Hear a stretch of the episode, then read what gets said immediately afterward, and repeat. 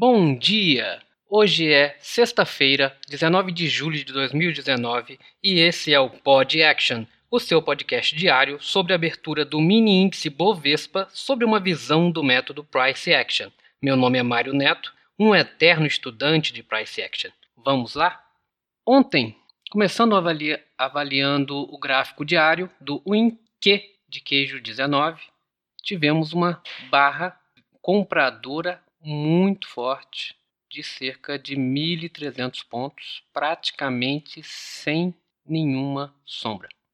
É, depois de cinco barras negativas, e a gente já comentando que estava perdendo a força, e muito próximo do Broad Channel do canal, da linha de canal do Broad Channel, tá? realmente nós tivemos um, um retorno da tendência ok? Ainda estamos no canal, no, no Broad Channel, ele não rompeu. No gráfico diário, que a gente observa isso. Um outro ponto importante que o fechamento de, de ontem foi exatamente no fechamento, na máxima do dia 8 do 7 e na mínima do dia 11 do 7.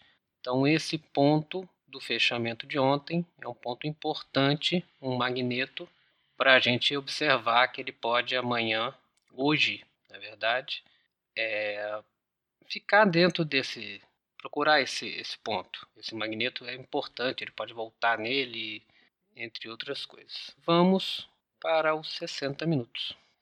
Nos 60 minutos, a gente tinha comentado nos dias anteriores que ele estava num, num TR, desde o dia 15 de julho, ele estava num TR, e Ontem ele rompeu esse TR aqui na barra das 15 horas. Ok? O que dá para observar aqui é isso. No 30 minutos, a gente tinha comentado que ele estava formando, estava tava parecendo que estava formando uma reversão majoritária de tendência. Tá? Ainda é cedo, porque o 30 minutos ainda, ainda pode descer um pouquinho, mas parece que ele está realmente é, confirmando essa reversão majoritária de tendência. Nos 15 minutos, a gente observa que ele é, fez um tight channel, tá? aqui na barra das 15 horas de ontem até a barra das 16, foram praticamente 900 pontos nesse tight channel e fez uma correção bem rasa e voltou a subir, fechando lá em cima no 105,375. Tá? Nos 5 minutos, a gente vê que ontem, na tarde de ontem ele teve um. Ele ficou numa TR desde as 15 horas até a última barra do dia. Ele entrou nessa TR e fez um rompimento dessa TR muito forte com a última barra.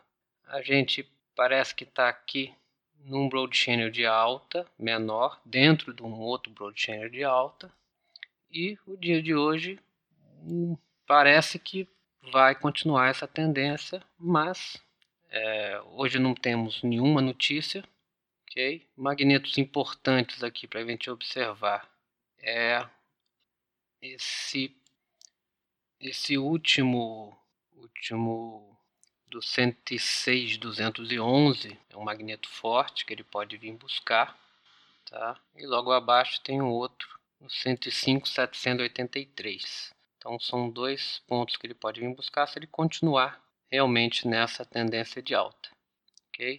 Mas lembrando que ele ainda está, ele tá, parece que rompeu esse TR, mas ele pode ainda hoje demonstrar que falhou esse TR e voltar para dentro da lateralidade. Então a gente tem que observar.